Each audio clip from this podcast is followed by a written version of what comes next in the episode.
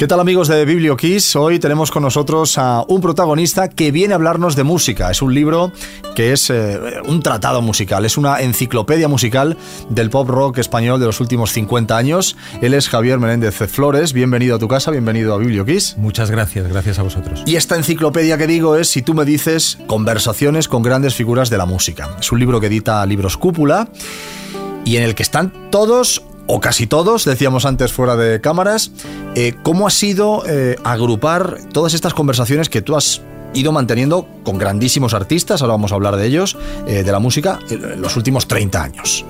Eso, una matización, porque has dicho al principio 50 y no soy tan mayor. Pero claro, ellos sí, ¿no? ellos, algunos sí. Ellos sí que abarcan esa... Pero 30 años son muchos, es decir, eh, son 10 años más de lo que apuntaba el bolero, ¿no? Sí. Y bueno, hablamos de que la primera entrevista incluida en el libro es una a Joaquín Sabina. Hay ocho entrevistas a Joaquín incluidas en el libro. Y claro, es del 97. Claro. Eh, y fíjate lo que ha llovido, ¿no? Sí. Eh, ETA seguía asesinando, es una cosa que digo en el prólogo, ¿no? Y de hecho, en el arco temporal de este libro, pues ETA asesinó a casi 70 personas. Fíjate. Es un dato histórico, ¿no?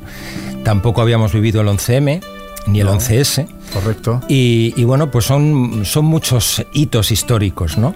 Y sobre todo en estos eh, casi 30 años, son tres décadas, pero son 26 años, pues yo creo que sí hemos visto el devenir de, de lo que ha sido la, eh, el cambio en la industria musical en estos años. Primero, mm, debido a la piratería, Sí. eh, que fue aquello del top manta que la gente se le ha olvidado Sí. y que fue una sangría terrible y luego ya el cambio al digital, ¿no? Que eso ha revolucionado por completo la industria del disco. Y bueno, luego los artistas yo creo que si no están todos, eh, faltan muy pocos. Faltan muy pocos, vamos a dar algunos nombres para que la gente sepa. Está Lasca, Amaral, José Mercé, Diego El Cigala, Pau Donés, eh, Enrique Iglesias, María Jiménez, en fin. eh, Sabina, Ular, Serrat, Sabina, Dani Martín, Extremoduro, David Summers, Manolo Tena, en fin, hay un... Antonio Vega. Antonio Vega, fantástica la entrevista. Bueno, eh, Rafael, Miguel Ríos. O sea, son eh, grandes estrellas de la música eh, conversando de todo. O sea, no solamente hablan de música. La gente lo que se va a encontrar en estas páginas, efectivamente, es un tratado de, artistas musicales, pero que, como bien dices, ¿no? ha, retratado un poco lo que ha sido. Pues esos 30 años de lapso en, lo- los que se han hecho las entrevistas, ¿no? ¿Cómo es, eh, tú que sigues escribiendo eh, sobre música, aparte de otras muchas cosas que hablaremos ahora seguro, eh, cómo es haber hablado con un Sabina, un Miguel Bosé en el año 97, en el año 2002, y hablar ahora en 2021 con esos mismos personajes o parecidos? ¿Qué ha cambiado en su modo de ver también tú? Eh, has, has ido viendo esa evolución de los artistas, ¿no? ¿Cuál es el que tú dirías? Pues mira, eh, hablar con el Sabina del 97 y el del 2023 es que son dos personas distintas, ¿o no? ¿Cómo ha sido esa experiencia? Bueno, yo creo que han cambiado inevitablemente porque tres décadas eh, no pasan en balde, pero es que yo también he cambiado. Claro. Entonces a veces es difícil, eh, tú te ves los cambios en las fotos o a Claro. través de, por ejemplo, tus hijos. Sí. Pero como tú te ves a diario en el espejo, siempre te ves la misma cara, ¿no? A no ser que te- se te haya caído el pelo o hayas engordado 30 kilos. Pero por lo general son los otros los que acusan esos cambios. Claro. Sí que ha habido cambios. Yo, por ejemplo, con Miguel Bosé escribí una biografía de Sí. Miguel Bosé en el año 2003 con tu nombre de beso. Lo había La- entrevistado anteriormente. La única biografía que ha escrito un, Sí. un- un tercero. Ale, Ale está escribiendo él sus propias memorias, pero Así la única es. biografía de Miguel Y Bosé- además muy completa, muy exhaustiva. Yo quedé muy contento con ese libro que publicó Plaza y Janés y que vio varias ediciones. Fue un éxito editorial. Sí, sí. Y bueno, pues el Miguel Bosé, el que yo conozco en el año 2000 y entrevisto en su casa de Somosaguas, que vendió, pero la casa mítica de los padres. Sí. Y le entrevisté durante ocho horas, eh, toda una tarde-noche. Pues eh, es distinto del Miguel Bosé de hoy en día. Claro. Pero fíjate que yo le hice la última entrevista a Miguel Bosé y también está incluida en este libro para el diario La Razón a finales del 2022. Bueno. Es decir, hace muy poco. Hace muy poco. Cuando publicó su segundo libro de, de los que está publicando ahora, en el que cuenta un poco, sí. explica sus canciones y demás. Sí. Y bueno, pues evidentemente han pasado los años por Miguel Bosé, ha habido cosas ahí que todos hemos visto, eh, el tema de la pandemia y demás, pero creo que Miguel Bosé como icono pop, como figura musical, es incuestionable. Es decir, ha impuesto moda y creo que tiene 10 o 15 canciones que están en lo más alto, están en el podio del pop español. Sin duda de los últimos 40 años. Pues siguiendo con estos grandes, otro nombre eh, irrenunciable en eso es Rafael, ¿no? Así es. Claro, esa estrella incombustible. Eres una persona, decíamos antes, 50 años, pues eh, eh, lleva más de 60. O sea, es Claro, algo Rafael empezó en los, en los años 60. Claro, es algo- Y, y Rafael es incombustible. Yo lo digo en el prólogo de, de sus entrevistas. Hay dos entrevistas de Rafael. Sí. Rafael eh, es posiblemente el, el músico, el cantante, el intérprete español que más conciertos ha ofrecido. Eh, es un dato apabullante, ¿no? Y a raíz del trasplante que le hicieron de hígado, él resucita y vuelve Casi literalmente. Sí, sí. Y vuelve a la arena eh, musical, al, vuelve al Tajo con más ganas aún. Si es que alguna vez no las tuvo. Eso es verdad. Me parece que es un ejemplo eh, envidiable. Tienes ahí el claro mm, exponente de un tipo al que le mueve la vocación, el amor al arte. Porque Rafael lleva teniendo la vida resuelta pues desde hace prácticamente desde el principio de su carrera, ¿no? Es verdad. Y, y, bueno, pues él ha seguido en esto por amor. Sí, totalmente. Amor de la profesión. ¿no? Claro. También hablabas del cambio en la industria. Han cambiado los procedimientos seguro y las formas de acercarse a los artistas. En estos 30 años, eh, ¿eso ha mejorado? ¿Ha empeorado? ¿Cómo es el acceso ahora a un artista? ¿Cómo era el acceso a un artista hace 30 años?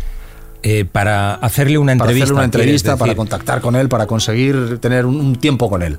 Yo creo que siempre ha sido igual, es decir, si es a través de la industria, de los contactos eh, oficiales, de los conductos oficiales, siempre van a querer que los entrevistes en periodo de promoción. Claro. Pero tú tienes que tratar de conseguir una entrevista cuando no está de promoción. Claro. Y sobre todo lo que tienes que hacer, el periodista está obligado a ello, es, aunque sea en periodo de promoción, hablarle de otras cosas y preguntarle por otras Está cosas. Porque si no, estás al servicio de la industria y del artista. Claro. Entonces yo creo que es un intercambio. Tú accedes a hacerle una entrevista en un momento en el que a él le viene bien. Es como yo ahora presento este libro, pero yo permito que tú me preguntes lo que quieras. Nunca voy a poner una línea roja, porque creo que además estaría yendo contra mí mismo. Yo soy periodista Claro. y creo que, que los periodistas tienen que ir siempre a sacar la mayor ganancia de sus entrevistas.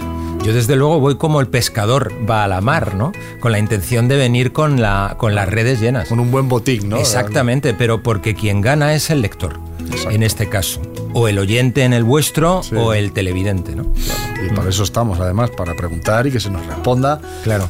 Preguntar siempre dentro de, oye, de la cortesía y, de- y del buen gusto, ¿no? Sí, Que eso bueno, y luego hay temas veces que, oye, que a mí no me interesan y creo que no es Claro. el periodismo que yo hago. Claro. Yo no he hecho corazón, pero sí que hablan en algunos momentos de sus relaciones eh, sentimentales, Claro. de su vida amorosa, con muchos de ellos. Pero claro, desde un punto distinto, desde una óptica distinta, no queriendo saber, eh, pues no sé, eh, temas la- la- la escabrosos. casquería de aquello, Claro, ¿no? Eso no, no tiene cabida. Claro. Pues en este libro, como decimos ahí, un montón de protagonistas de esa música. ¿Cómo ha cambiado también la música? Eh, las tendencias, hablabas del digital, quizá el digital ha eh, venido a democratizar el acceso ¿no? a, determinadas canciones, pero también es verdad que, que ha hecho eh, esas canciones más efímeras, ¿no? La, la- la vida de un hit es mucho más corta ahora. Eso, ¿cómo lo acusan estos artistas con los que vienes hablando desde hace 30 años? ¿Les gusta? ¿No? ¿Cuál es tu Bueno, percepción? los Primera División tienen todavía el privilegio de poder sacar obras enteras, Claro. eh, discos El largos. disco completo, sí. El LP que era antes, ¿no? Claro, exactamente. Pero el que está empezando, pues está obligado a ir subiendo canciones. Es otro concepto también del consumo, ¿no? Es verdad que antes había una relación física con la música, eh, por raro que suene, pero tú cogías el disco, la carpeta, que es verdad que ahora ha vuelto el vinilo. Yo vengo ahora mismo de. FNAC de Callao Sí. y lo tienen en la entrada, pues sí. varios discos de Mecano, uno de Van Morrison, otro de. Alan Parsons Project, todo eso ha vuelto. Claro. Y son precios, pues yo diría que más asequibles, más baratos que entonces, que los vinilos eran muy caros. A mí me parece que la relación, soy de otra generación, ¿no? Física con la música, pues le daba otro valor, le daba un valor añadido, ¿no? El coleccionismo. A mí me gusta tener libros en casa, tengo muchos, y me gusta tener discos y me gusta tener películas. Claro. Pero claro, yo entiendo que un chaval que tiene 16 años y que, y que lleva eh, la maleta a cuestas Claro. en el móvil. Pues no necesita nada de eso. Pero hay que entender, eh, bueno, ellos nos tienen que entender a nosotros, no somos unos vejestorios, sino que venimos de otro, de otro tiempo y nosotros tenemos que hacer también por entenderles a ellos. Está claro. En todas estas conversaciones se habla de música, se habla de su vida, se habla de, bueno, de, la, de, la, vida en general, de lo que les inspira, de lo que no, de sus dificultades. Y entiendo que eso provoca que cuando uno charla con un artista, pues eh, el artista esté en esa época de su vida en la que pues está más simpático, menos simpático, viene más tenso, viene menos tenso, viene de discutir con el manager, acaba de romper con su mujer, en fin. En estos 30 años seguro que te habrás encontrado casos eh, de entrevistas complicadas. No sé si revelar nombres o... Sí, hombre, está totalmente el libro, pero oye, ¿cuál ha sido? Pues que esta fue salió muy bien, pero vaya tela, vaya entrevista que me dio este hombre, ¿no? Mm, o esta mujer. Yo he tenido, claro, porque he entrevistado no solo a músicos, pero fundamentalmente a músicos y para distintos medios. En este libro he recogido entrevistas pues desde la guía del ocio, Fíjate. Interview, que yo colaboré en Interview durante 15 años, hacía las entrevistas culturales de 4 y 5 páginas, sobre todo a músicos, pero también a directores de cine, actores. Y bueno, pues eh, evidentemente ha cambiado mucho. Eh, una entrevista que tuve así eh, dura, no por, por, mí, pero fue con Loquillo, está recogida en el libro, porque estaba muy escocido con Miguel Bosé, porque Miguel Bosé entonces tenía el programa Séptimo de Caballería y él mm, no se explicaba por qué no lo había invitado a ir. Entonces, parte, una parte importante de esa entrevista eh, fue metiéndose con Miguel Bosé y mostrando su extrañeza. Y eso está recogido en el libro. Eh, luego yo, en una conversación que tuve con Miguel Bosé posterior, pero en aquellos años, se lo conté. Y Miguel Bosé me dio su parecer. También hablamos de eso en una entrevista con Pau Donés, que está en el libro, eh, que también tuvo una mala experiencia en séptimo de caballería, que por otro lado, a mí me pareció que fue un programa que cumplió las expectativas. Absolutamente. Pero lo que es imposible es satisfacer a todo el mundo, ¿no? Siempre hay gente que se va a sentir excluida por las razones que sean, porque claro, si tú eres un artista, tú crees en tu obra y dices, bueno, ¿por qué no me invitan a mí, invitan a ese que es un Mindundi? Bueno, pues eh, yo ahí no voy a entrar, ¿no?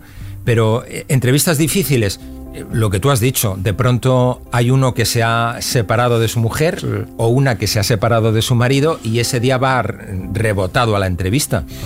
Pero son profesionales. Mm y cuando están en una rueda de entrevistas lo que tienen que hacer es eh, cumplir con su trabajo, porque si no que se dediquen a otra cosa. Está claro. Pero los que vamos a hacer entrevistas, como tú ahora que me la estás haciendo, también puedes tener problemas personales y no se tienen que ver aquí, ¿no? No deberían, no deberían. Claro, no deberían. No deberían.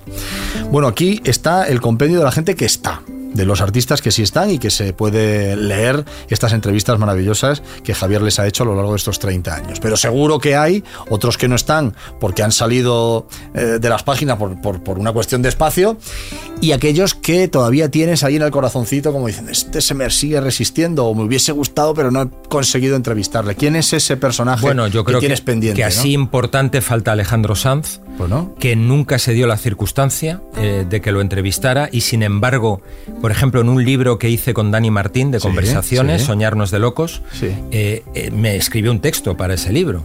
Es decir, que no ha habido ahí ningún problema, sino que no hemos coincidido nunca en una cuestión de fechas. Y seguramente pues alguno más de aquellos años, pero pero yo creo que los más señeros, los más importantes están. Claro, es que es muy difícil preguntar porque, porque es que están todos. María Jiménez, recientemente desaparecida, ¿no? Eh, eh, que por cierto vaya homenaje precioso, ¿no? Que le han hecho también allí en, la gala de los, de los Grammy en los Estados Unidos. Eh, Claro, están absolutamente todos. Luz Casal, ¿qué podemos decir de Luz Casal? Porque ella, eh, nosotros hemos tenido la, suerte también de tenerla por aquí mucho, muchas veces. Eh, esta es otra de las incombustibles. O sea, esta es de larga trayectoria y lo que le queda. Y digo en el libro que además no existe una voz en el pop y posiblemente en el rock español como la suya femenina. ¿no? A mí me parece de una sutileza, de una eh, belleza Creo que nadie, nadie con un mínimo de sensibilidad puede discutir la calidad de la, de la voz de Luz Casal y sobre todo el sentimiento que pone. ¿no? Me parece que es posiblemente la, la, voz más hermosa, y claro, esto es mucho decir, también es una impresión subjetiva, pero la voz femenina más hermosa del pop español. Y hablar con ella durante todo este periodo de tiempo, ¿no? Estos 30 años, en los que ya, oye, eh, tuvo una carrera incipiente, más rockera, eh, convirtiéndose después en esa gran dama de la canción, reconocidísima aquí, por supuesto, reconocidísima en Francia, que es eh, un, semidios prácticamente allí. Sí, gracias a la película de Almodóvar. Gracias a la película de Almodóvar. ¿Cómo es, cómo es charlar con ella en esos, en esos cambios también de carrera? ¿Es de las que ha mantenido la tendencia o también ha cambiado de... pues esta es una charla muy antigua, la que yo mantuve con ella, en el 2001, creo que recordar, y ya había pasado por esa etapa rockera, ya se había hecho famosa en Francia, o sea que es acertado todo lo que dices. Y yo me encontré con una mujer que venía de pasar unos trances personales, familiares, de pérdidas eh, muy eh, graves, y entonces estaba en un momento de su vida de, reiniciar. Eh, era una mujer con una herida abierta, pero muy profesional, muy honda, me gustó mucho la entrevista con, me parece que es una, es una de las grandes. Una de las grandes también. Por ir cerrando, vamos a hablar también de otro grande, pero por la dimensión eh, internacional de su carrera, Enrique Iglesias, ¿no? Es un tipo eh, que ha triunfado en un montón de estilos y, ha triunfado, y, seguro que alguno se cabrea si lo digo, pero ha triunfado a pesar de ser hijo de Julio Iglesias, ¿no? Así es. ¿Cómo ha sido charlar con, este personaje, bueno, estrella en los Estados Unidos, estrella mundial? Pues mira, yo le hice esa entrevista, me parece que es del año 98. Sí. Em, yo creo que es de las más divertidas que he hecho nunca. Es que es un tío divertido. Me parece ¿eh? un tipo con mucha amiga, con retranca, de tonto no tiene un pelo, porque a veces han dado una caricatura de él que no se corresponde para nada si lo has tratado con, con quien es. ¿no? Sí. Eh, es verdad que surgió como parecía que iba a ser una pompa de jabón, el hijo de su padre, que es el artista latino más vendedor, pero no. O sea, él hizo su propia carrera, ha vendido 70 millones de discos, es un disparate lo de Enrique Iglesias. Ahora ha anunciado que se retira. Bueno, quizá vuelva, es muy joven, pero desde luego ha hecho un carrerón. Y esa entrevista me pareció de una franqueza en todas sus respuestas, me pareció un tipo sin filtros, que eso es muy difícil. Y me acuerdo que estaba la jefa de prensa, entraba cada dos por tres, en, él tenía una suite en un hotel en el barrio de Salamanca, y él todo el rato diciéndole, no, no, no, que todavía no hemos acabado, sal, sal, luego vienes. Y la entrevista se extendió dos horas. Fíjate. Y me pareció un gran, un inmenso profesional, y me alegro de lo bien que le ha ido. Porque está claro que la carrera que ha hecho, el apellido lo tiene, pero no se lo va a arrancar. Está claro. Eh, él no ha dependido del padre. Está claro. Luego también vemos que en esta playa de artistas tan fantásticos em, hay estilos pues, de los más dispares, ¿no? ¿Cómo es entrevistar a un rockero de los más rockeros de entre los rockeros? Un loquillo, un rosendo, eh, los extremo duro. Extremo duro. Exacto. Mm. Y luego, oye, irse a hablar con Dani Martín o... Bueno, que también tiene ese punto también rockero. Igual no es el mejor, yo que sé, Diego el Cigala, que está en el otro lado. Claro. ¿Cómo es esto de, de tocar tantos palos, no? Bueno, es la riqueza del libro es que tiene todas las generaciones y todos los géneros. Total. Están los flamencos, está la canción de autor, el rock, el pop rock. Yo creo que eso es, eh, bueno, pues habla a favor del libro, ¿no? Yo siempre, a mí me gusta, soy un consumidor de música y de arte, y a mí lo que me emociona me gusta. Y en ese sentido creo que no hay que hacer eh, distinciones, ni hay que poner líneas rojas, ¿no? Al contrario, a mí, yo consumo, hombre, me gusta más un, género que otro. Me gusta el rock, eh, pero también me gusta el pop y me gusta el flamenco. Total. Pero eh, son distintos, sí, pero hay un denominador común. Todos han salido de la nada y todos han construido un palacio. Total. Y eso es muy difícil. Cuando hablamos, pensamos en los eh, actores de Hollywood. Parece que allí todo el que se dedica al cine se convierte en Brad Pitt o en Tom Cruise. Nada que ver. Ellos son un 0,01%. Y en la música española pasa igual, además, en una industria como, como la nuestra tan raquítica, tan, tan pequeña, ¿no? Porque no tiene nada que ver con la de Estados Unidos y que tienen además 400 millones de personas, fíjate qué mercado, ¿no? Pues aquí es todo muy, muy distinto, ¿no? Y bueno, pues yo creo que comparten eso, el haber impuesto una personalidad, un, un modo de, de entender el arte y cada uno en lo suyo ha triunfado. Son todo triunfadores. Totalmente, son todos grandes nombres, ¿no? Nombres grabados a fuego en la historia de la música de España.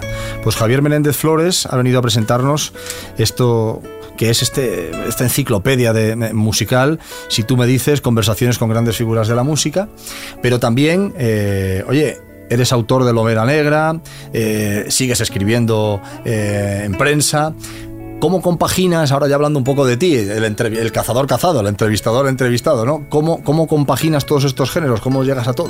Con disciplina. O sea, al final eh, no eres exactamente un oficinista porque no tienes que fichar, pero hay una cosa que me gustó que dijo en una entrevista a un general estadounidense, que dijo que lo primero que hacía por las mañanas era hacerse la cama. Bueno. Y entonces parece una gilipollez, pero no lo es, porque te ordena la cabeza. Ya a partir de ahí la habitación es otra, ¿no? Entonces ya te puedes poner a funcionar.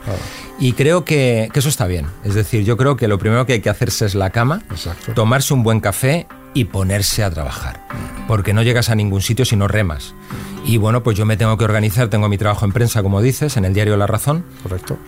Y, estoy escribiendo otra novela. Y luego, pues, eh, libros de no ficción, que nunca voy a decir que no a ellos, porque, porque me encantan. Y las entrevistas no van, no van, a parar. claro, entonces me voy organizando eso. Francisco Umbral le dedicaba las mañanas a, los artículos y las tardes a las novelas, ¿no? Pues al final te tienes que organizar de esa manera y cambiar la cabeza porque no es lo mismo escribir una novela que escribir un ensayo o escribir un artículo. Son mundos distintos. Pues ya para terminar, y como sabemos que has hecho varias biografías, eh, hablabas de la de Miguel Bosé fantástica, de la de Extremo Duro, que eh, vamos, eh, reedición tras reedición, la quinta muy pronto, según tenemos sí, entendido, en, en un par de semanas estará en la calle. Esa quinta reedición, esa reedición con añadidos de ese fantástico un libro. Tercio. Fantástico. si tuvieses que hacer, o si tú más que si tuvieses, si pudieses elegir hacer una biografía de alguno de estos que no has hecho todavía, ¿a quién se la harías? Diría, yo me iría a hacer la biografía de este artista. Uf, pues eh, la verdad es que creo que todos ellos la tienen, ¿no? Eh, Calamaro quizá, he entrevistado muchas veces, me parece un tipo muy interesante, es muy complejo porque es muy artista, eso lo explico en el libro. Es una persona que divaga mucho, que se, se, aleja de la carretera principal. Hacerle una entrevista como la que tú me has hecho es imposible, ah, porque él con la primera respuesta ya te hace la entrevista. y entonces si tienes un cuestionario, olvídate. Eh, pero, pero es interesante como artista, ¿no? Que por cierto estoy hablando de un argentino, solo hay dos argentinos, que son Ariel Roth y, Calamaro. Y, bueno, pues Ariel Roth sería otro. Me parece que es, un tipo muy interesante porque es un superviviente y es un guitarrista de corazón. Es un guitarrista, productor, mm. es un tipo que no solamente ha dado la mm. cara, sino que eh, cuando no ha dado tanto la cara también ha hecho productazos y, y canciones legendarias. ¿no? Pues eh, Javier Méndez Flores, muchas gracias por haber venido a, la Casa de la Música a hablar de música. Esto ya es la cuadratura Además, os llamáis Kiss, que es como se llama mi grupo favorito. Oh, pues entonces ya hemos cumplido todo. Yo compré la Live 2, lo compró mi hermano, y una de las primeras canciones que escuché es I Stole Your Love de la Live 2, pues te hablo a finales de los 70 o en el año 80, y a mí me emocionó muchísimo ese álbum de Kiss maravilloso. Has venido a cerrar el círculo. Exacto. Muy bien, pues muchas gracias y ya sabes dónde estamos. Muchas gracias. Un placer.